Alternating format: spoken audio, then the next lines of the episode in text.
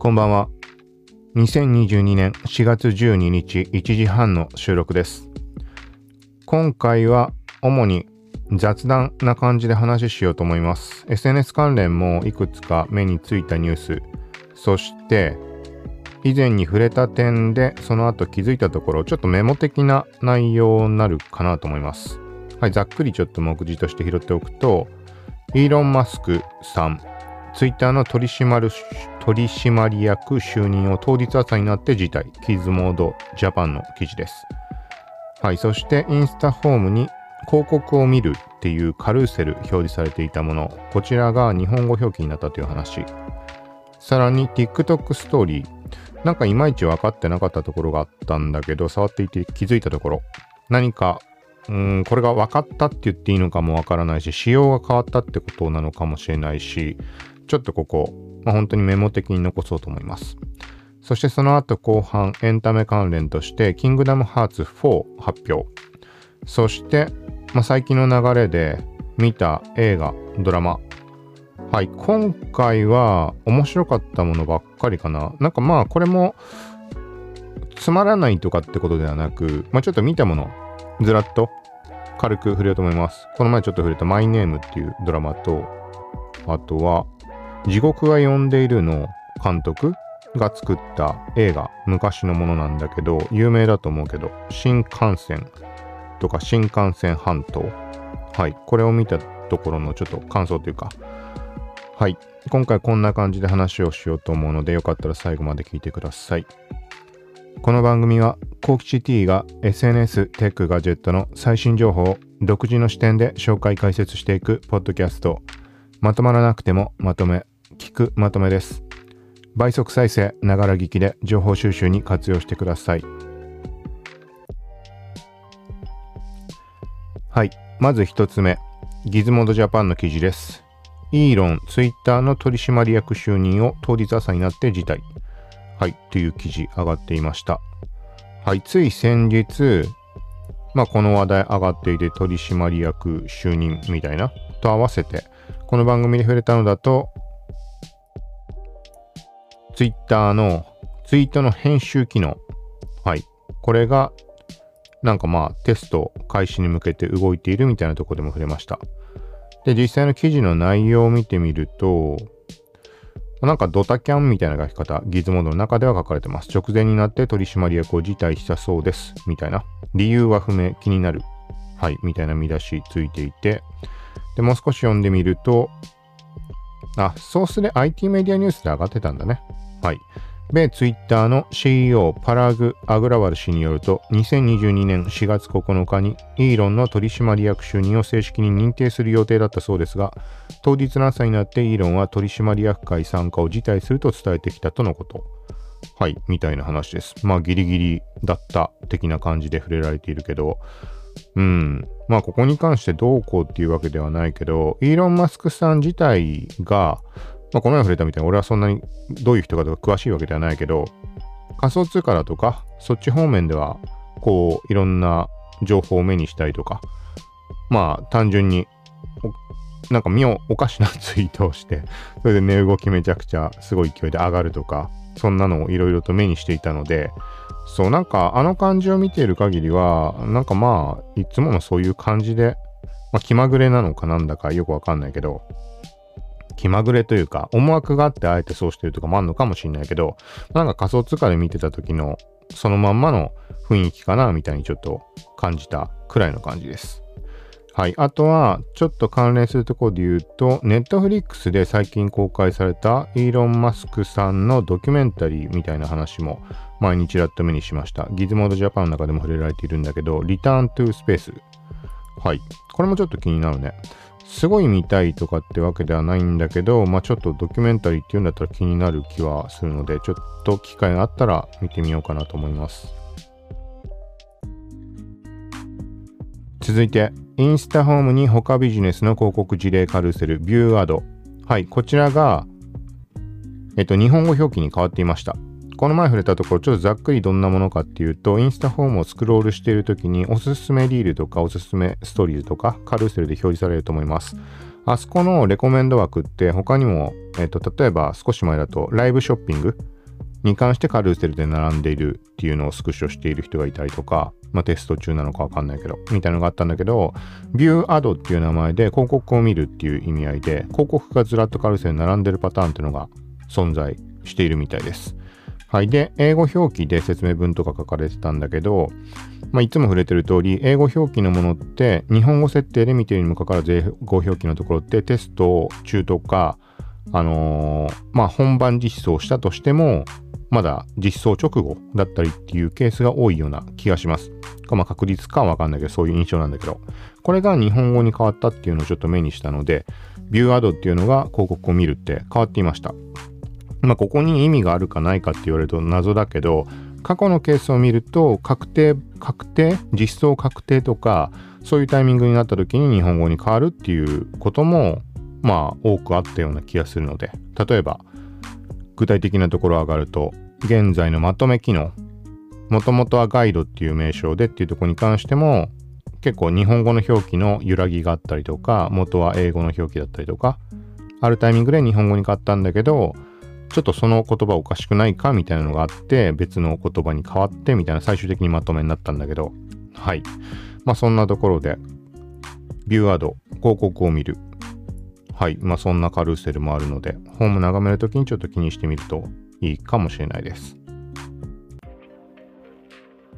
続いて TikTok ストーリー。はい。まず TikTok ストーリーの仕様が変わったのかなっていう印象あります。これは人によって違うのかもしれない。そもそも使えない人もいるのかもしれないけど。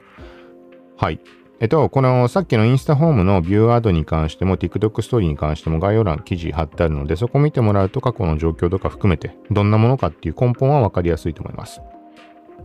はい。で、まず TikTok ストーリーの仕様がが変わったっていうのがもともとはプロフィール画面のプロフアイコンの右下プラスボタン出ていたのでそこから投稿することができました。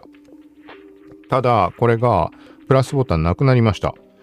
そう。なので、ストーリー機能自体がなんか一旦外れたとかそういうことかなと思ったら、通常の動画投稿のプラスマーク、こちらを押した時にはストーリー投稿機能は残ってました。だプロフから投稿ができなくなったっていうだけなのかな。はい。で、もう一つの違いっていうのが、もともとは普通の投稿画面から行った時に一つタブが増えていて、クイックっていう名称のものがありました。まあ、要はここから投稿するとストーリーズへの投稿も選べるみたいな感じなんだけど、ここがクイックって名称じゃなく、もうストーリーズってまんまの名称になってました。これはもう単純に名称が変わっただけで、他の機能とかは変わりはないと思います。はい。で、もう一つ気づいたところ、もともとストーリーズって投稿するのはいいけど、なんかどこから見られてんのかなっていうのは疑問でした。触れたけど。ストーリーズの左下のところに再生回数、まあ、閲覧回数っていうのは他の通常の動画と同じように表示されるんだけど、なんて言うんだろう。漠然とさ、ストーリーズって聞いた時って、やっぱりインスタとかの印象が強いので、自分のプロフィールに来るなりして、まあ、単純にプロフアイコンタップして見ない限りは見られないみたいな印象を持ってたんだよね。まあ、インスタストーリーに関してはホームタイムライン上でフォローしてる人のに関しては見られるけど、なんか単純に、なんていうの？見ようとしないと見られないもの。なんていうのかな。普通のさ、インスタのフィードに流れていくようなものではないじゃん、ストーリーズって。例えば、ツイッターのフリートに関してもそうだったと思うけど、なんかこうタイムラインに流れるようなものではないので、当然そんなにさ、再生回数上がるってことは考えづらいわけだよね。そう、ところが TikTok ストーリーを見てると、全然フォロワーもいないようなアカウントでめちゃくちゃ数上がっていくわけよ。数百回とか。で、どういうことだろうと思って。だから、どっかで見られる枠があるとか、なんかそれがいまいち把握できずにいました。そしたら、今回の仕様変更、さっき話した2点の絡みが影響あってそうなったのか、もともとそうだったのか、もともとそうだったってことだと思うんだけど、要は普通に、あのー、フィードに流れるっぽいです。普通にさ、TikTok 見るときにホームフィードとかおすすめフィードとかあるじゃん。そう、あれ、あそこに流れるっぽいです。もう普通の動画として。だから、これは、まあ、さっき言ったように確定的かと言われるとわからないんだけど、今回気づいた点に関しては、あのね、もう本当にインスタのストーリーズみたいなものとは違って、単純に24時間で消えるってだけだって、それ以外は普通の動画と変わらないってことなのかなっていうふうにちょっと認識しました。合ってる合ってないかわかんないんだけど、少なからず俺自身が複数のアカウントでそれぞれ見たときには、普通にね、もう、あの、ホーム、フォロー中、フォロー中って言わないっけ？ホームとおすすめだっけ？フォロー中とおすすめだっけ？はい。そこのフォロー中の方のところに普通に流れてきました。で、左下のところにストーリーズって書かれてるアイコンみたいの出てるやつ。これ他の機能とかだとさ、例えばエフェクトとかだったりするとさ、タップして飛べるようになったりするじゃん。なんかそういう意味合いかなと勝手に思ったんだけど、ストーリーズついてるのたまに見かけるけど、じゃそうじゃなくて、もう流れてきてるもの自体がストーリーズですよっていう、そういうあの目印のアイコンみたいなものっぽくて、多分そういうことかなと思います。そう。だから、あの、見られないわけじゃない。あの、自分のことを気にして見に来てくれた人のみが見られるような機能ではないと思うので、ここちょっと注意必要かなと思います。はい。まあ、勘違いないとは言えないので、もし何か分かったらまた続報として話しようと思うので。はい。続いて、オートマトンの記事です。キングダムハーツ発表、ロストマスター編の始まり。はい。まあ、キングダムハーツの続編っていう話だと思うけど、俺最後どこまでやったのかななんか多分抜けてるものあるはずなんだけど、結構古いね。DS じゃないし、何やったかな365なんとかみたいなやつが最後なんだけど、ちょっととりあえず記事読んでみます。スクエア・エニックスは、キングダムハーツシリーズの20周年を祝うイベント、キングダムハーツ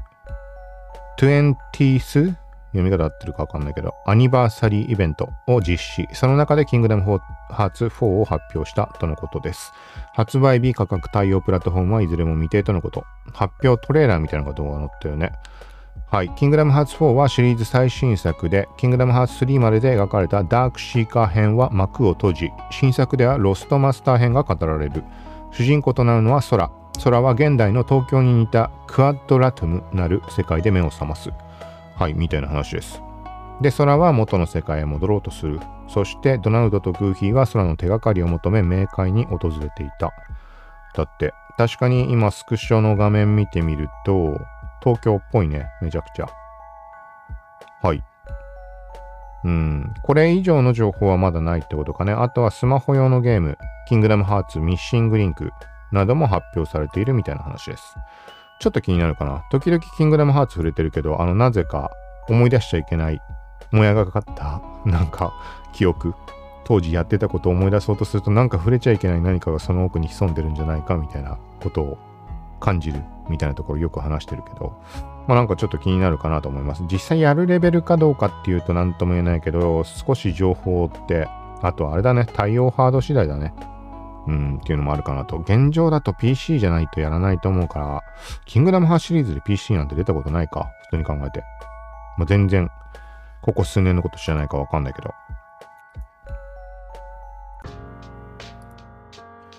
はい、今回最後になります。最近見た映画、ドラマの話。はい。まあ、ネットフリックスの方をまた見る感じになって、まあ、アマプラ見るもんないなって言ってネットフリックス戻ったら、めちゃくちゃ気になるものだらけだね。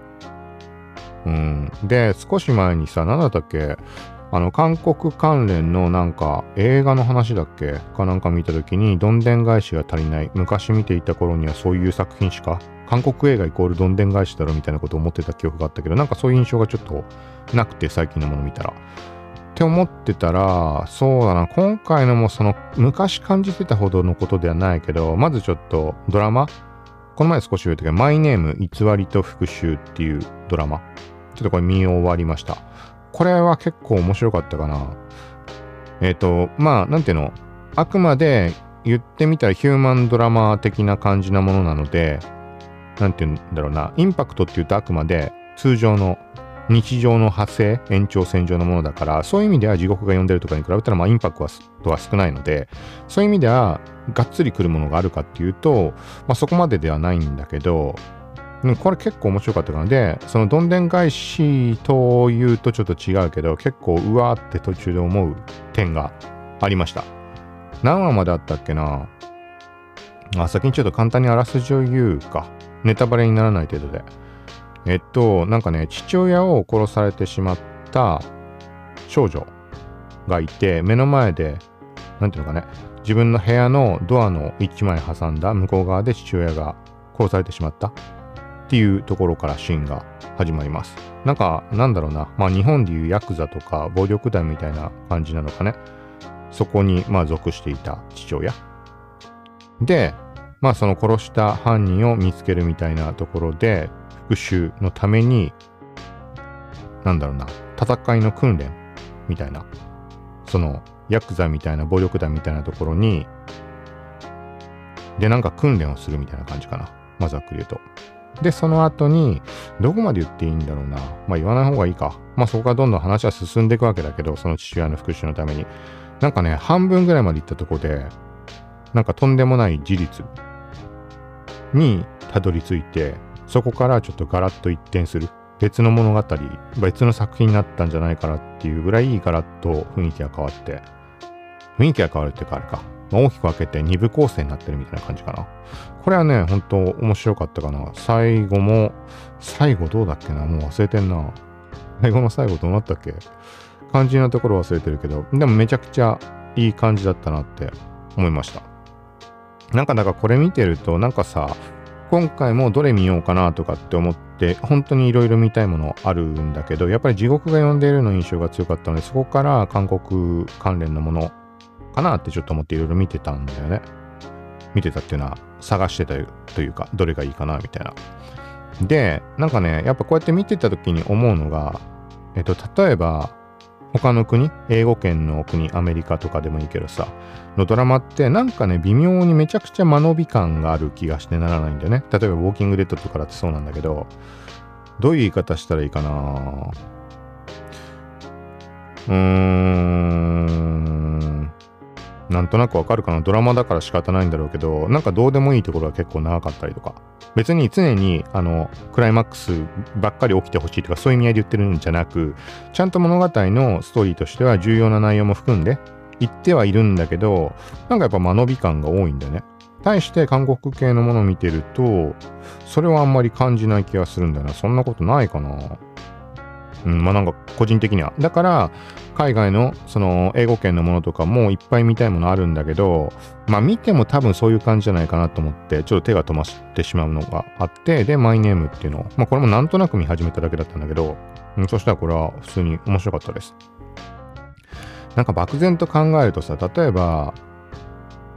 映画を一本作るつもりで考えて、それを分割したのが韓国ドラマみたいな印象かな。これもちろん韓国ドラマってっていろんなもの見てないかものによって違うと思うんだけど、この後ちょっと微妙だったものに関しても触れるので、だからまあそう考えると一概には言えないけど、まあそういう感じ。一本の映画作品、例えば、えっと12時間で作るってもうなっている映画を分割したものみたいな印象なんだよね、勝手に。だからなんか、この一貫性があるというか話の流れに。で、対して、まあ英語圏のドラマでもそうだし、日本のドラマとかもまあ普通のごくごく普通にあるドラマとかもそうだと思うんだけど、なんかもう12話なら12話構成として作ってる感がすごいというか、まあ当たり前の話かもしれないけど、なんかね、その感じがない気がするんだよな。はい。まあ、みたいなところで、まあマイネームこれはおすすめです。普通に面白い。はい、続いて、プライバシー戦争みたいなやつ見てみました。これも韓国のやつなんだけど、なんかね、深い意味はなく、マイネームに来たら下の方に並びで出てきたのかな。で、プライバシー戦争っていうとこ何を勘違いしたのかわかんないけど、なんかね、ハッキングだとかそんな感じのものなのかなって勝手に思ったんだよね。そしたらね、全然違って詐欺の話でした。なんか詐欺。まあ言ってみたらクロサギとかそんな感じみたいな感じだけど、クロサギほどなんていうの、深みが、深みはないというか、なんかね、見てても単純に娯楽として見るだけの感じで、うん、まあ途中まで見て、今ストップしてるまたタイミングあれば見るかもしれないけど、特に何も思わなかったかな。さっき言った、韓国ドラマイコールにはならないのかもしれないけど、あの、必ず面白いとかさ、さっき言ったみたいな映画みたいな構成でそれを分割して作ったものとかっていう印象はこのプライバシー戦争ってのは受けませんでした。なんか例えば、えっと、何は金融道とかさ、クロサギとかだったら見て多少ないともうこう、なんていうかな、学びになる部分ってあるじゃん。あの、まあ、悪い、悪い部分に関して、その反面、知識として身について役に立つようなこと。ただ、このプライバシー戦争っていうのはそういう要素は一切ない感じなので、まあ、純粋な娯楽。これは人それぞれ好みもあると思うけど、特に嫌いってこともないんだけど、まあ、そんな見なくていいかなぐらいの感じでした。そう、だからなんかね、この、昨日今日とかさ、まあ、ネットフリックスはこう眺めるわけだけど、なんか日本の本日のトップ10みたいなの出てるんだけど、それがほぼ、ほぼ全部もう韓国なんだね。全部って言い方おかしいな。1画面に出てるのが何位まで出てるかかな、5位ぐらいまで出てたとしたら、全部ずらっと韓国で、で、もうちょっとずらしたら、まあ、タイバニが入ってたりとか、あとは、何日か前だと、スケットダンス、昔のジャンプ作品。それがなんかアニメ、今、配信されているみたいで、名前とか上がったけど、だからまあ、韓国の勢いがやっぱすごいってことなんだろうね。はい。続いて、映画2個見てみました。まあ、冒頭でも触れたけど、地獄が呼んでいるそのドラマ、これは俺はめちゃくちゃ面白いと思ったやつだけど、これのヨン・サンホ監督っていうのかな。もう全然俺、名前とかも把握してないので。はい。まあ、とにかくそういう風になってて、で、同じ監督が作ったものとして名前上がっていて、以前から気になっていたものが、新幹線、ファイナルエクスプレスっていうのと、新幹線半島ファイナルステージってやつ。はい、これを見てみました。はい、ざっくり言うと、もうゾンビもの。えっ、と、まあ、よくあるゾンビものといえば、まあ、よくあるゾンビものって思っちゃってもらっていいかなと思います。で、一つ目は、ちょっとそのシチュエーションが特殊で、電車。電車、なんていうのかな。まあ、言ってみたら新幹線とかそんな感じのを連想してもらって、新幹線ってと違うかな。まあ、なんかそんな感じの中で、ゾンビが現れて、で、どんどん噛まれて、ゾンビ化していってしまう。みたいな、まあ、限られた空間だからっていうところの面白さあったかなと思います。うん、ただまあ全体的に見てそうだな。あれでも見てた最中何か思ったな。ちょっと今あるシーンがふと蘇ってきたんだけど。あ違うな。これは俺もう全然完全に個人的な話で。なんかまあたまに言ってみたいな馬鹿げた話で子供の頃からさ例えばキョンシーが万が一やられたらとかの対策とかって結構しててあの本気本気っていうかまあ本当に本気だったかはわかんないけど結構訓練はしたんだよね。あとは例えば忍者になる訓練とか。そんなバカみたいなこといろいろやったんだけどその中の一つでゾンビに関してはなんか戦う戦わないとかもあるんだけどそんなことよりももうなんかあの考え方というかもし万が一家族がゾンビ化しても一切迷うことなく殺すっていうのをそれはねちっちゃい頃からねひたすら自分の心に刻んでたんだよね。あの何の話だった話だけどそれはもちろん それは本当にその場でできるかどうか別の話だよ。ただその覚悟を事前にしとけばさ無駄死にすることは少なからずないじゃん。そうまあ冗談半分で捉えてほしいってことあるんだけどだそれをその思いをなんかねこの作品を見ながらなんかところどころで思った。いやいや、だからそれ、もう、なんつうの、迷うことなく殺しゃいいじゃんみたいな、そういう意味合い。でそういうシーンはたくさんある。やっぱり、ゾンビものって典型的なパターンだと思うけど、なんか身内がさ、ゾンビ化してしまった時の、ね、この苦悩みたいな。なんかそんなシーンは、まあ、当然あるにはあると思うけど、まあ、全体的に見た感じで、まあ、普通に面白かったです。ただ、そのね、地獄が呼んでいるがめちゃくちゃ面白かったと思ったところの、そういう片鱗に当たるようなところは感じなかった。まあ全然ストーリー性、ストーリーに関しても違うから、そういう見方をしてもしょうがないと思うんだけど、うん、どうだな。でもそんなことないのかな。まあでもさっき言ったようにドラマと映画の違いって大きいしね。ドラマだったら地獄が読んだように関しては6話だったっけか。だ少なからず6時間ぐらいはあるわけでしょ。対して映画だと2時間でしか描けないわけだもんね。うん。まあなんか無難、無難に面白い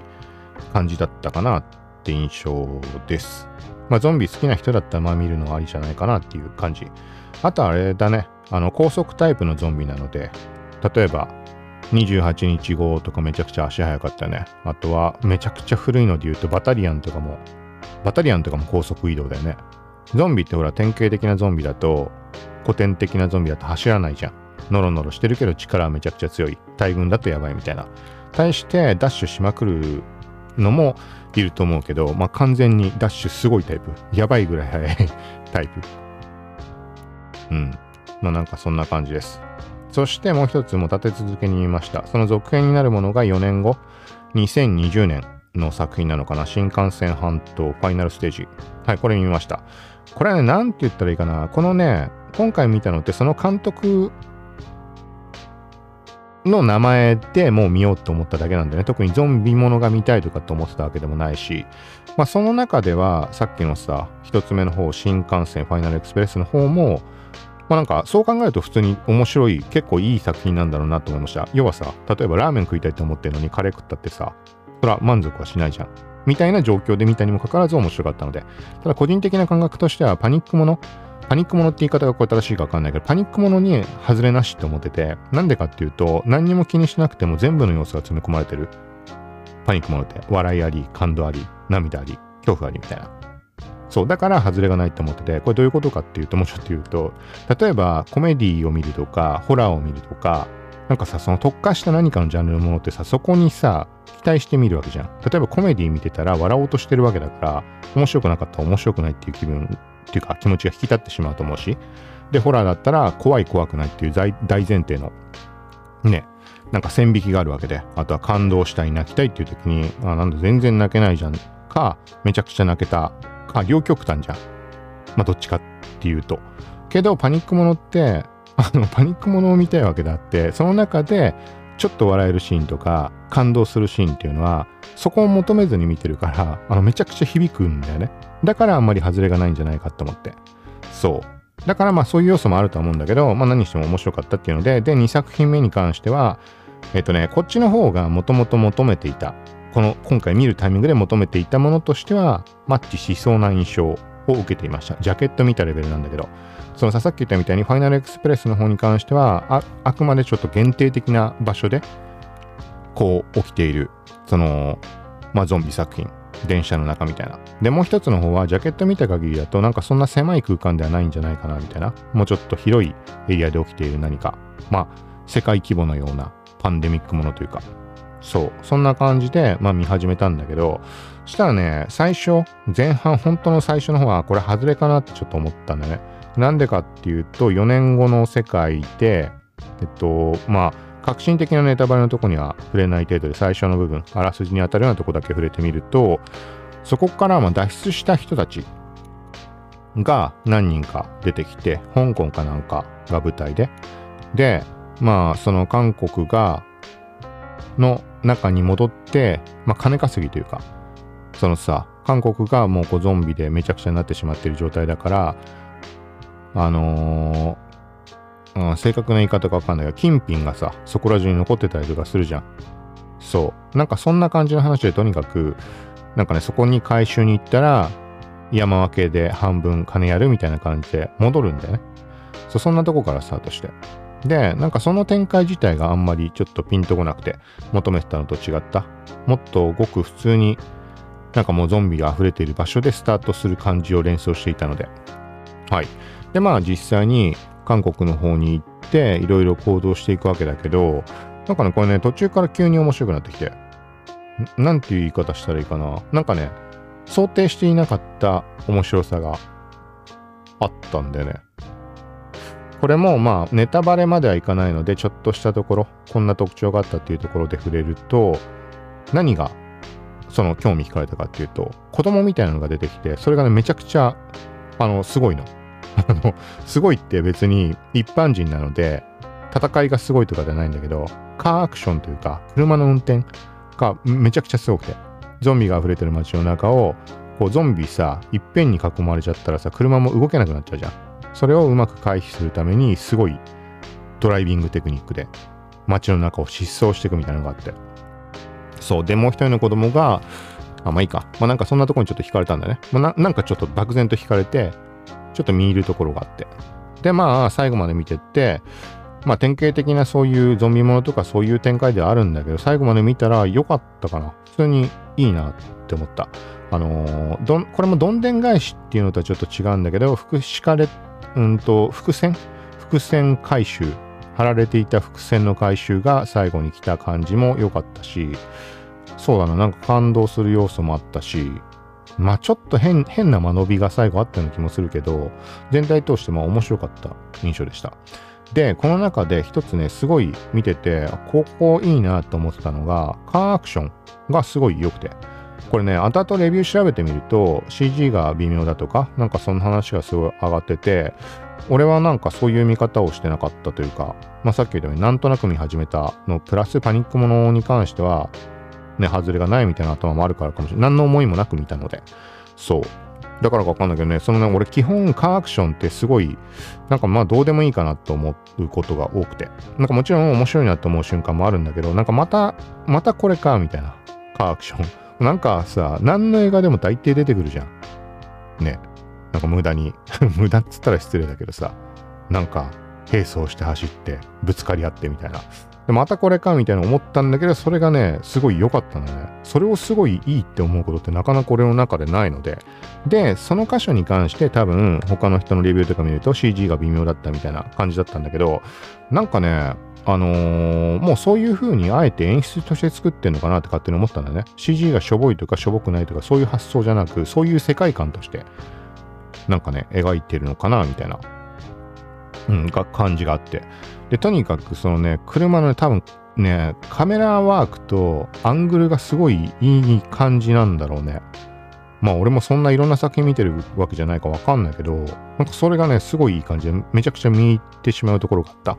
で、さっき言ったみたいに、なんか子供、子供っつっても、まあ子供っていうほど子供じゃないけど、が車運転してんだけど、なんかね、その感じもいいんだよね。そのキャラが立ってるというか。で、なんかその時、その、まあ、女優さん子役とまでは言わないけど、実際後で調べてみたら、何歳なんだろうな、16歳とかなのかな。もしかしたら嘘かもしれない。まあ、とにかく若い女優さん。そう。で、なんか別に、その女優さんに対して何を思うとか、なんか何もなかったんだけど、まあなんかいいキャラだな、みたいな感じぐらいにしか思ってなかったんだけど、これ後で答えが分かって、なんか惹かれ、惹かれるというか、すごい気になる部分があったんだよね。で、それが、後々分かったんだけど、地獄が読んでるに出てた女優さんでした。そう。これが後々分かってよりおおってなったんだけど、まあ、とにかくそのカーアクションとその運転してる少女、少女役というか、の感じが良かったのかもね。もしかしたら。そう。で、地獄が読んでる側をもし見た人がいたとすれば伝わりやすいと思うのが、まあ、前、ポッドキャストの中でも触れたけど、えっとね、2話かなんかの、なんかね、すごいなって思って、前話したけど、演技ってこんなことできるんだみたいな。なんていう言い方したっけ。なんかね、わずか10秒間ぐらいの間に、えっと、後悔の念と、まあ、その10秒の中でいろんな感情を表現していたっていう意味なんだけど、なんかね、泣きながら笑ってる感じ、ざっくり言ってしまうと。その中にはいろんな感情が本当に後悔も含まれてるし、悲しみもあるし、嬉しさもあるし、喜怒哀楽全部の感情、プラスアルファであと何個か、もうその中に含まれているような表情をするんだよね。で、その演技とかに関して全く俺わかんないけど、ちょっとね、それを見たときはゾワッとする感じがあって。そう。で、それと同じ女優さんだった。だからなのかもね。なんか顔見ても、まあ後で考えれば、ああ、確かに同じ人だって分かったけど、なんか漠然とこう、そうだね。なんか見入ってしまったところってそこがあったのかね。わかんないけど。はい。名前何だったっけな？俺全然、その、